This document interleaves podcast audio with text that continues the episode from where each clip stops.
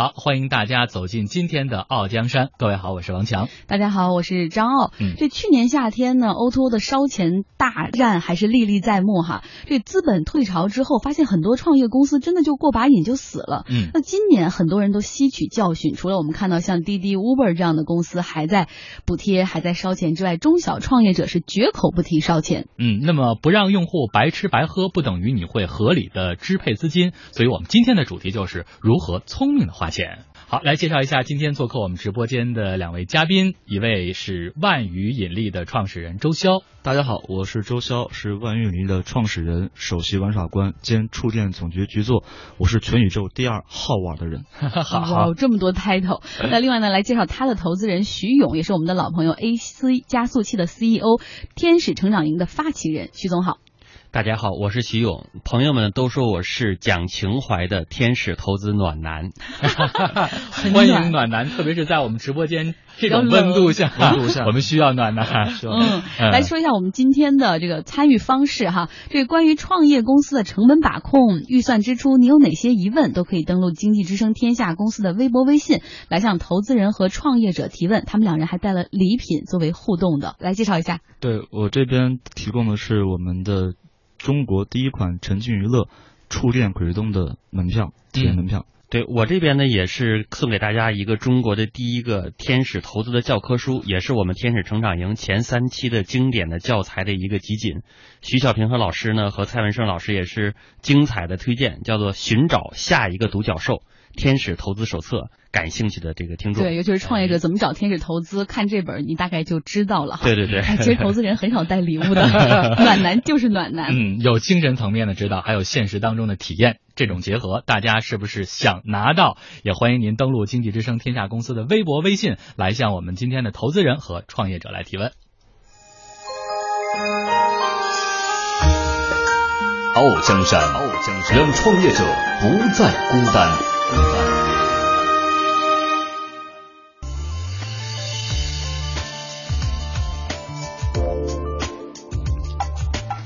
老规矩哈，我们先来介绍万语引力，要跟周潇来聊一聊。你给我们来先介绍一下个人和创业初衷吧。他是一个八五后的文艺青年，但是后来工作之后做的是这个营销。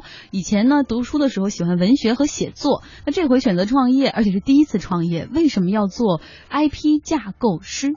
其实我的经历，很多人会觉得非常的有意思啊，因为我在就是少年时期是一个写手啊，写这个小说啊，写意识流的东西。那那个时候其实把所有的情感倾注在了一个东西叫文学作品上。嗯，那伴随上了这个中国传媒大学以后呢，对，然后就把这个感情倾注的方向就有所改变。嗯，那时候觉得校园的活动很丰富、很多彩，然后呢干了学生会啊，嗯一直干到了主席啊，校园会的主席。做了大概六七十场的校园的文化活动，从文学 IP 和个人 IP 的表现和表达，所以那时候去对 IP 有一个初步的印象和概念。嗯，那毕业之后呢，就是就像刚才张老说的，我做了营销啊，在一家全球最大的公关公司里面做营销，然后后面的几年都在做娱乐方面的营销，包括腾讯、万达都是我的客户。那那时候就开始说，那我能不能从一些就是客观审慎的角度去看娱乐这个行业？那不光是制片啊，包括电影的这个制作这个方向。我觉得营销是很好的切口，嗯，它可以让我很乐观的就看到说，哎，那中国的 IP 这个产业在不断的发展，所以呢，到了二零一二年的时候，当然看到说，虽然我们国内的 IP 还在这个叫做一个成长期，但国外很多 IP 以及它的 IP 衍生已经非常的火热了，我们看到迪士尼和环球影城等等。那所以说呢，我想在中国做一个很 crazy、很疯狂的事情。嗯，那那个事情就是我要做 IP 的粉丝运营和粉丝互动这件事情。嗯那这个事情就是变成了说我们万余引力这四个字的来源，因为万余引力就代表说一万种不同的娱乐方式通过我们的努力把它牵引在一起来，所以这是我当时写这个名字的由来。这名字还真的挺有意思的哈。嗯我们来请徐总来讲讲你们当时是怎么认识的？你当时看到他对周潇这个人和他的团队怎么看？这个跟周潇的相识呢，还是蛮有意思的啊。我们的一个合伙人呢，之前呢是投了另外一个团队，那这个团队呢和周潇呢都在一个圈子里边是好朋友。后来呢，这个朋友介绍周潇给了我们这个合伙人，然后我们这位美女合伙人呢又把周潇带给了我们整个的合伙人团队。啊，嗯聊起来之后呢，觉得确实是非常有冲击力，对这个事情呢有很深的想法。它最吸引您的一点是什么？是说它整个他提到的这种把众多的这种哈，相当于万余一万种娱乐方式把它牵引到一起的这种想法，还是说其实他本身他前面提到过他在学校里的学生会的那些经历、工作，他的这种策划还有营销的能力。其实最打动的是这一个立体的人，可能很难说这个立体人的某一个具体的哪一点。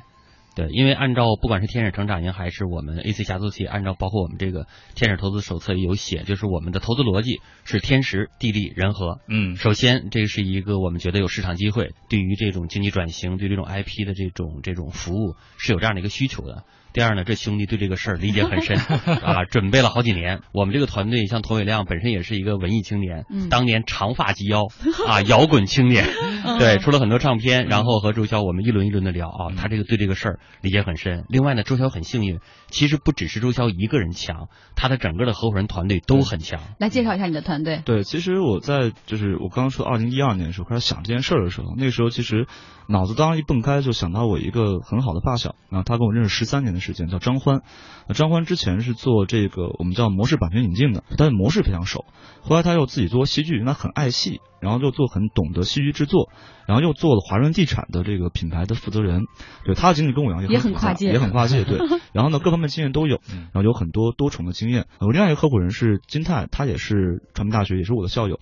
他之前是在央视做节目制片人，这个就是这么一个复杂的娱乐形式啊，它是现场娱乐，但它又是融合了，比如说电影、融合戏剧、融合游戏等等。嗯，它可能并不是只能说一个做电影的人或一个做戏剧的人能把它做得了的。所以，觉得我们三个人的经验刚好来自于三个不同的方面。嗯，对，这是很感谢他们两个人加入我的，信我这个故事。傲江山，傲江山，让创业者不再孤单。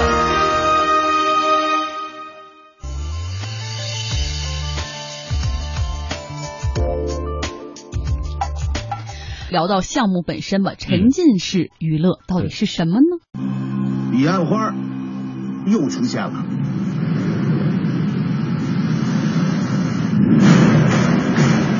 我得把这事儿搞清楚。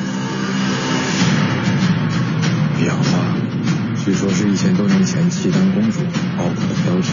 它能够穿越阴阳两界，让人死而复生。它开花的时候特别美。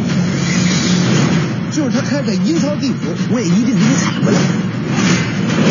啊那这丢人现眼。现在大家听到的就是去年很火的一部电影《寻龙诀》，根据《鬼吹灯》改编的哈。陈坤、黄渤、对舒淇，什么胡八一啊、王凯旋啊、Shelly，当然了，这就是一个大 IP《鬼吹灯》。嗯，那 IP 时代，别人都用 IP 做手游啊，或者做个网游啊，那周潇却用 IP 做线下实体娱乐。他拿到了《鬼吹灯》五年的独家版权，对，然后要做在商场里做一个沉浸式的娱乐体验。对，其实就是我觉得这点是一个特别好聊的一个话题啊。其实不仅是商场，也不仅是鬼吹灯。大家都知道，鬼灯是一个从十年前开始诞生的一个小说题材。嗯，那时候我简单把它叫做 IP 一点零时代吧，因为那时候我也是写手，我也是网络写手，也跟霸唱一样，都在线上写东西。只不过人家写的比我好，人家出名了，对吧？那那你没坚持，要我没坚持，要不要我也可以。那到了比如说去年这个时间段，我们看到说鬼灯第一次变成了电影，比如大家刚刚听到那段《寻龙诀》，嗯，比如之前可能不太受好评的《寻龙》这个九层妖塔，嗯，那它是一个第二次变现，我们叫二点零。那其实手游也好，包括演出也好，包括衍生品也好，它其实算三点零。就说我在看完了小说、看完电影之后，我能够再去消费这个 IP，那这就是三点零时代。那这个三点零时代当中呢，就是我们看到很多的这是从业人员选择了，比如做手游啊、做游戏等等。那这其实是一个我们叫做大资产投入和大变现的一个方式和手段。但是我们在做线下游的这个方式呢，就是它有两点好处。第一点好处在于说，就是它带动了 IP 粉丝在线下的消费场景。呃，这个场景不包不仅包括了商场，嗯，呃，包括院线。比如大家会看到很多电影院线当中，它有很好的饮品的商店。那再比如说像我们看到，比如说像旅游景区等等这样的新的旅游景点，它也需要这样的 IP 的消费。那这些其实我们是通过触电这样的沉娱乐方式去进入不同的场景。那这个其实是我们在做的很重要的一个同产品层面。产品层面它是很复杂，它有电影，你们进入到我们的现场，它就是一部电影，就是我们有真实的实景。有真的演员，演员扮演真的胡八一、王凯源、佘丽娅，这些事情都是真实的，在你身边的。它不像 VR，嗯啊，它不像游戏，它都是虚拟世界的。其实我们在打破这种虚拟和现实的边界。你喜欢一本小说，你喜欢一部电影，喜欢很多年，但是它都存在于虚拟世界。第一次我把它真实的放在现实生活当中，我看到很多的，因为我们在西单做了一个多月时间，有几万人的流量，每个每每天去玩，每个人出来之后脸脸上表情都非常的兴奋，都是红扑扑的表情，就说他终于看到说我。读这么多年的一部小说，我很兴奋的看到，我参与其中了，我变成一个角色，我变成摸金校尉了，我能盗宝贝，我能打粽子，我能做这些事情，这是他无法想象的，他就像演电影一样。嗯，在电影院其实呈现都他们用了很多特技嘛，因为你想那个是盗墓题材的，那我不知道你在线下实体你你怎么用特技去呈现，比如粽子或者是呃天上的什么东西之类的。其实昨天我们在参与一个活动的时候，就把我们的粽子演员带到现场，然后现场效果非常好啊，就是因为大家知道粽子是僵尸嘛，但它是一个演员去。扮演的角色，但是同样，我们也给到了，对 我们像给到像比如前段时间粽子节，就端午节的时候，我们给到观众自己扮演粽子的权利，变成两个派别，一派是正派，一派是反派，正派是魔金校队，反派就是这些粽子，嗯，那其实就是用户对抗性就出来了，对，确实体现出那个互娱的这两个字了哈。好，我们来看看场外，其实有一个创业者小崔，他也是在做实体娱乐，他有问题要请教你。好的，我们来听一下，听一下。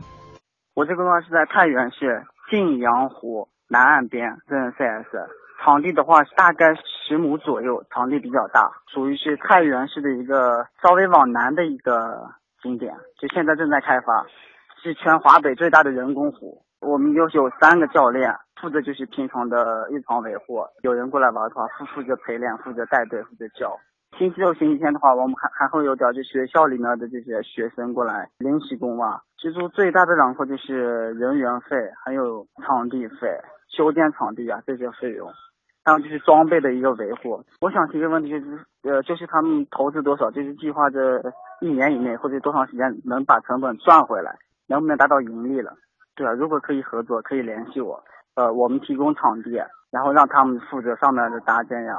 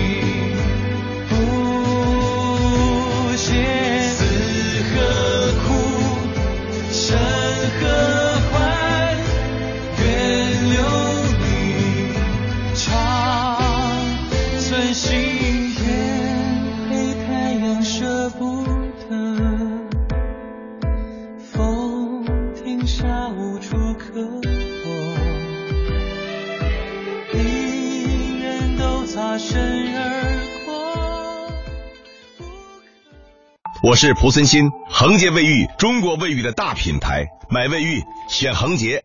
我是赵薇，厨房电器我选万和，热水器我更选万和，领先的我喜欢万和，让家更温暖。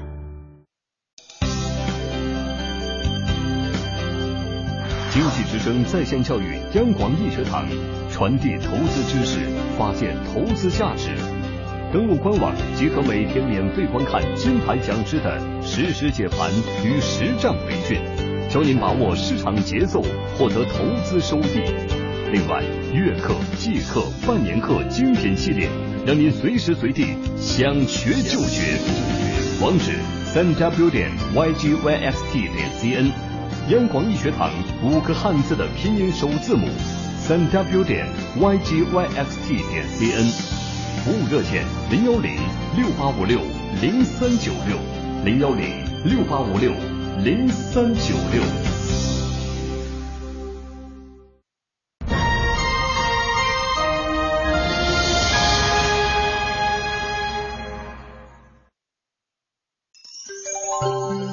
报时中国经济，我是首创集团刘晓光。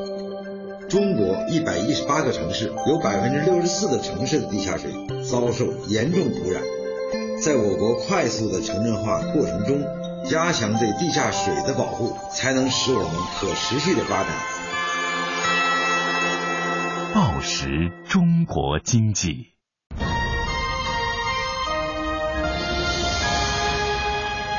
经济之声。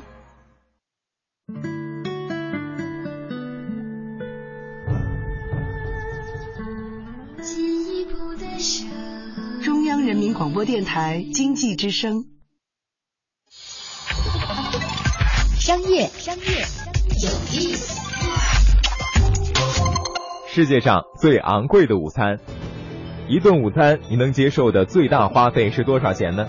对于普通人，几百上千就已经算奢侈了。但是在刚刚结束的二零一六年巴菲特慈善午餐拍卖会上，四名竞标者通过四十六次报价，把价格抬高到了三百四十五万六千七百八十九美元，说是天价，这一点儿也不过分。告诉您，从二零零零年开始，与巴菲特共进午餐的活动已经举办了十七年。这顿午餐吸引了世界各地追随巴菲特的投资人士。希望借着午餐的机会认识巴菲特，学习投资经验，或者通过赢得拍卖让自己出名。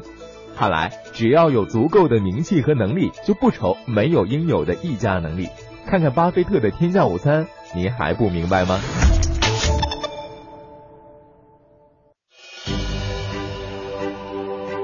创业大潮来袭，创客精神迸发。他们说，追求梦想，实现价值。我一定会去创业，因为创业就是我喜欢的事情。如果这辈子不创个业什么的，好像也白活。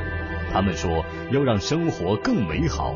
做的这个事情并不是传统上已经有的，我想创造一个新的一个时尚领域，一个设计领域。我们要做的就是 B to P 的电商平台，来为全天下的商家提供这种便捷和舒适的这种服务，颠覆和改变了行业内的很多潜规则。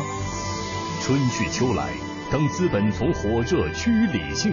当现实照进梦想，谁在继续前行？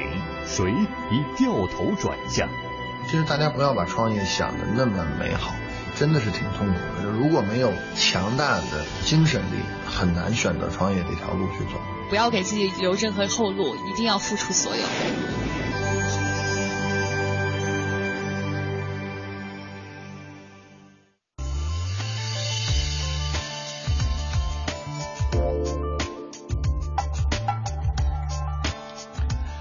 好的，感谢收听广告，欢迎大家继续回到今天的《傲江山》，我是王强。大家好，我是张傲。如何聪明的花钱？我们继续来请出做客直播间的周潇，万宇引力的创始人，以及徐勇 AC 加速器的 CEO，共同来解答这个话题。呃，蛮好的。首先感谢这位听友啊，就是我应该叫听友吧，嗯 小崔，对小崔。呃，因为其实我们在西安大悦城从四月三十号开始做了出现鬼灯的这个正式的叫商业版之后，嗯，我们大概在一个多月当中收到了全国的三十多座城市的入驻的邀约，其中包括有送推广费的，有送送场地的等等都有。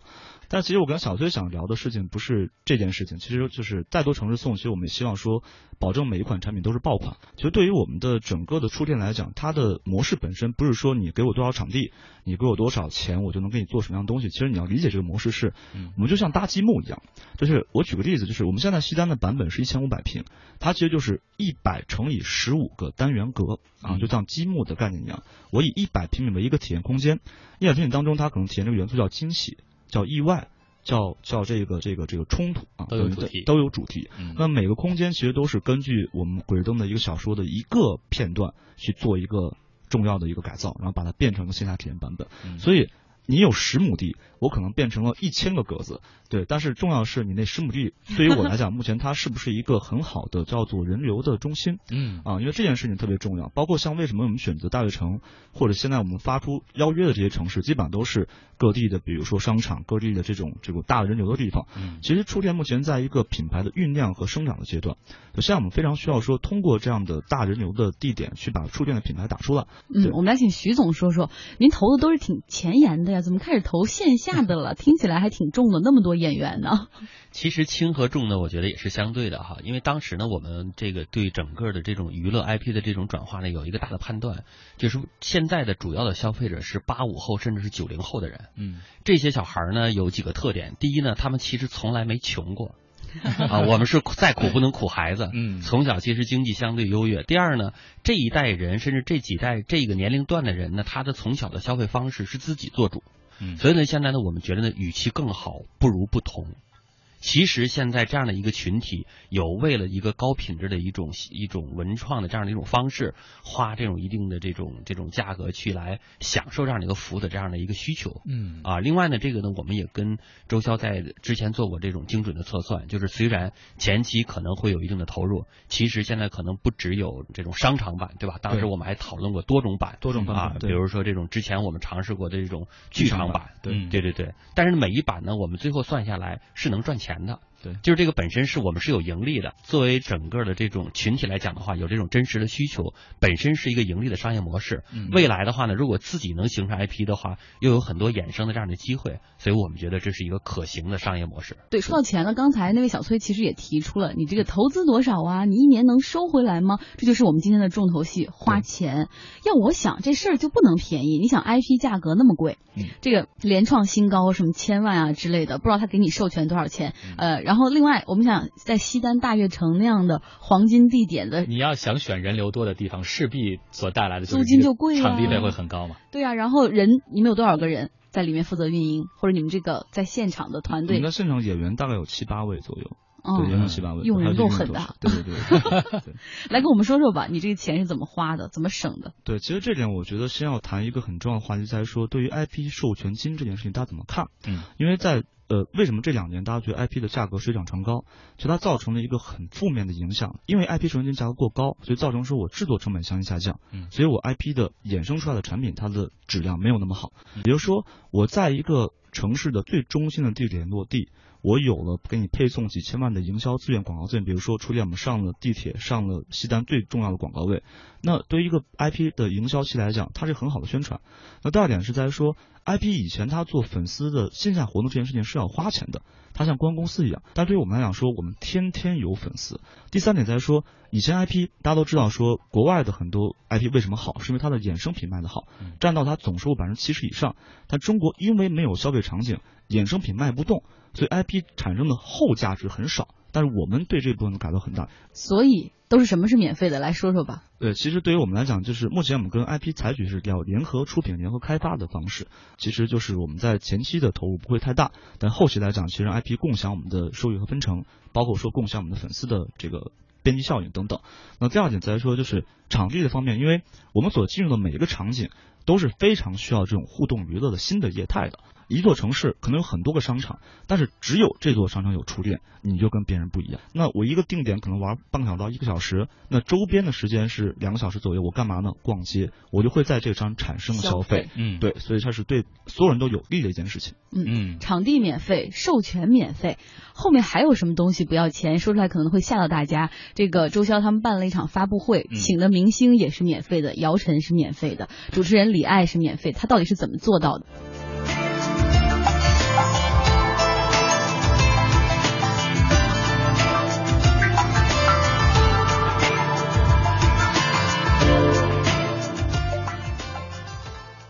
到底是怎么免费啊？包括尤其是他办的那场发布会，如果你说刚才你你能用你那套逻辑说服，比如别人给你免费授权、免费场地，那你怎么去收说服大腕们去参加你的发布会，然后站台免费？对，其实这件事情是我们在呃西单的大悦城的这个产品开着也大概两周以后。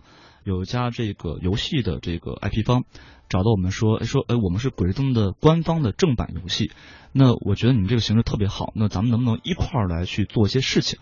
那这些事情是什么？我们把它定义叫做游鱼联动，就说线上游戏和线下游戏一种联动，就等于说他们的场景设计、道具、人物变成我们的一个对应的一个东西，在我们的产品当中有体现。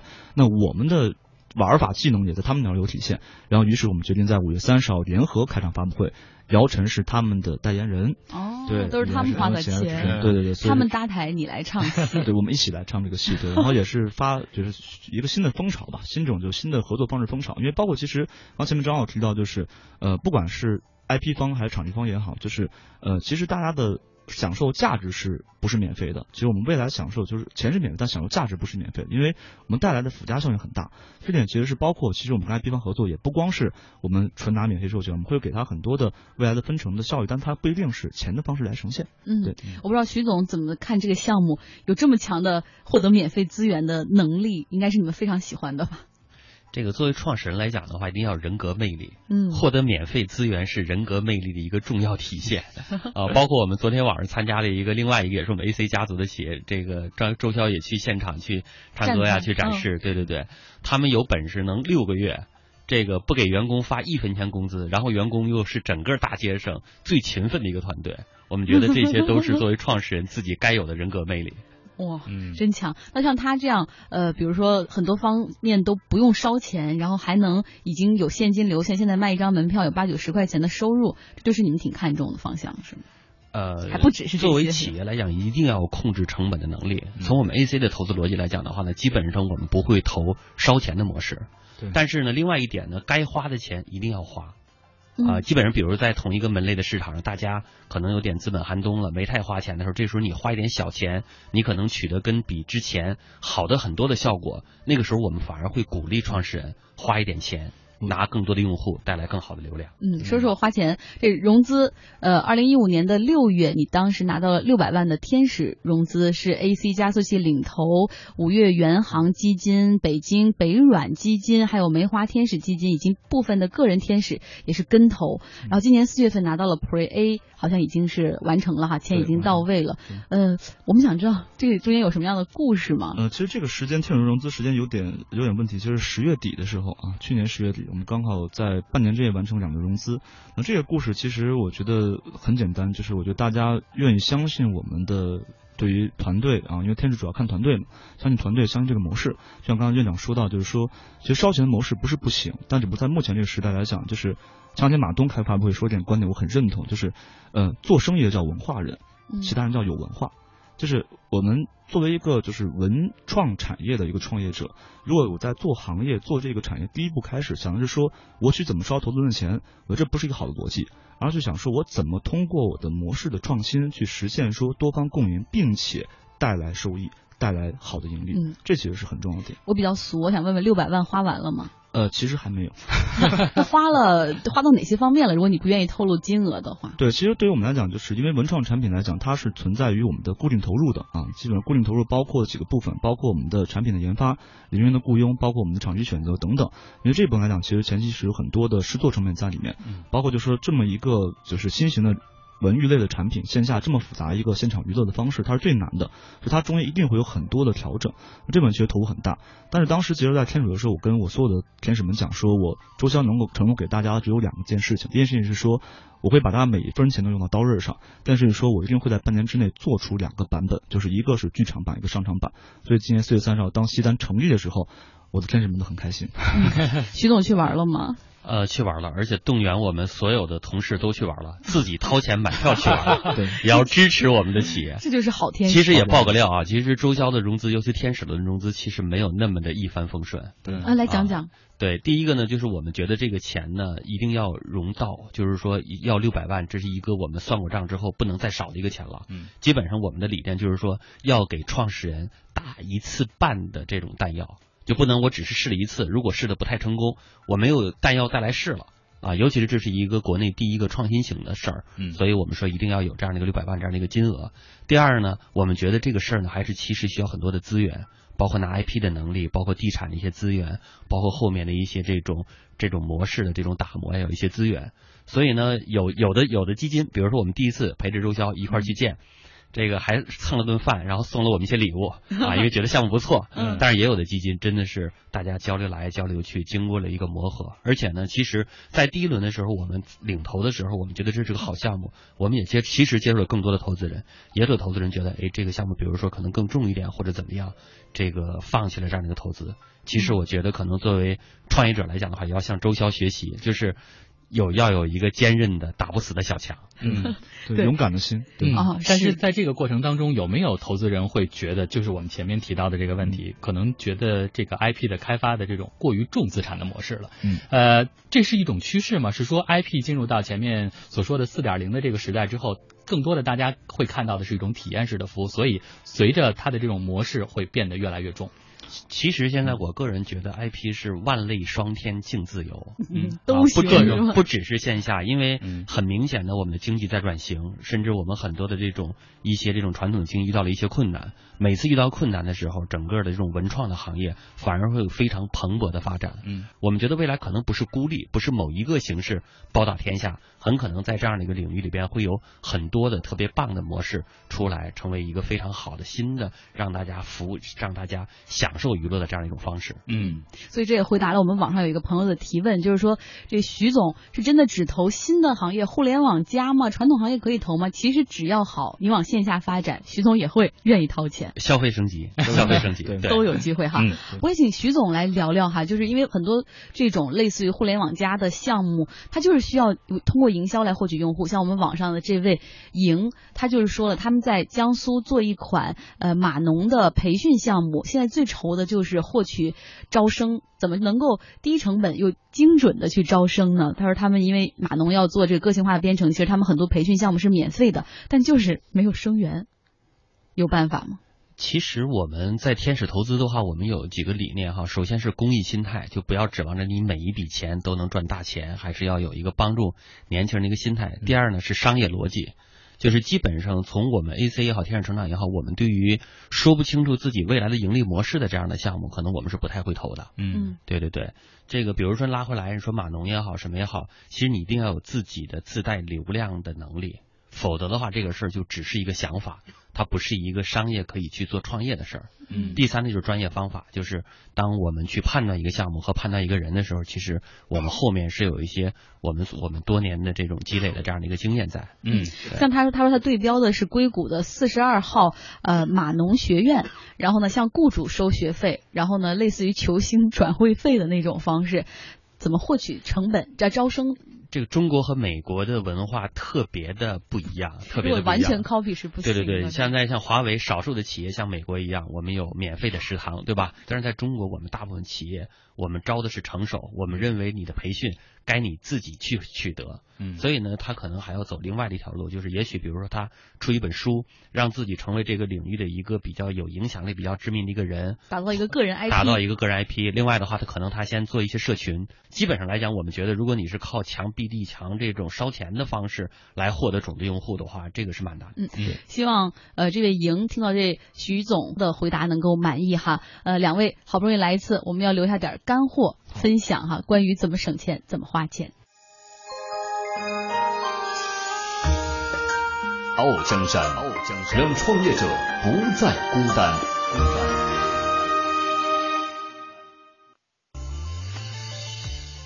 好，干货分享。呃，初创公司如何聪明的花钱？徐总，我觉得肯定还是要控制自己的核心成本。啊，这个一定要花的钱要花出去，但是很多的这种可以节约的成本一定要控制好。嗯，周潇和合作伙伴一起省钱。哦，嗯，要免费的资源，然后和和和合作伙伴一起省钱，就是说我们找到双方各自的利益点，然后去把各方的资源去嫁接起来，然后你用你的长处，我用我的长处拼接起来，这样其实是一种资源共享的方式，算是共享经济嘛，对吧？嗯，但是另外一方面，这就是我们第二个要问的问题：如果你花的太快，可能投资人会担心；是不是花的太慢，投资人也会担心？这种花钱的节奏怎么把握？一般来讲呢，我们看到常见的花钱模式是在下一轮投资要引入的时候，要花一点钱，要让自己的数据很陡的走上去。嗯，下一笔钱到位了，然后开始稍微缓一点的花钱。但是天底下没有一致的模式。曾经有一个，现在我们在某一个子领域已经是 number one 的企业了，融到了一个亿的钱，第一个月花了七千万去砸广告。哇哦，现在百分之七十了，百分之七十。其实这是一种可能特殊的投资人和特殊的创始人才会做的一种模式，但是现在它也成了这个领域的 number one。嗯，对，所以呢，没有一个固定的模式，但是普遍来讲呢，会是像刚才我的那种在。不同的轮次的这个融资会有不同的这样的一个节奏。嗯，周潇，你的花钱节奏？我认为是首先要去研发好的产品，在前期固定投入上去做到壁垒。就是说，我们其实所有的花钱都是为了建立壁垒。一方面，不管是用户数量，还是我们的产品的质量，还是各方面的品牌的号召力也好，包括像刚刚徐总分享的这个这个广告的方式，其实都是为了建立壁垒。壁垒建立好之后，我们再去考虑说在当中去做很多的细化和所有省钱的方式。对。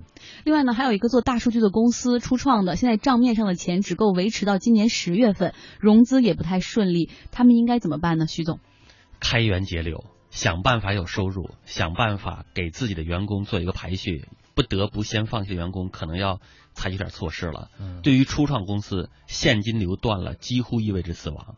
这个时候，创始人还要做一个心理准备：如果我没融到钱，如果市场上我的销售收入还没有，我愿意不愿意自己想办法拿自己的钱继续砸？嗯，问家里人。人中天使是吧？这个没办法，或者是自己家里的钱，或者是亲戚朋友的钱。我们曾经有个创始人借了四轮钱，第一轮借钱的时候，亲戚朋友都借了；第二轮有一些亲戚朋友还愿意借，第三轮几乎没人借。嗯借到第四轮的时候，每天晚上蹲在人家亲戚家的楼下，然后敲门，亲戚不开。一直抽烟蹲到楼下六点钟看人家出来了，然后找人借钱，嗯，借到第四轮终于起来了，成功了，终于成功了，幸好是成功了。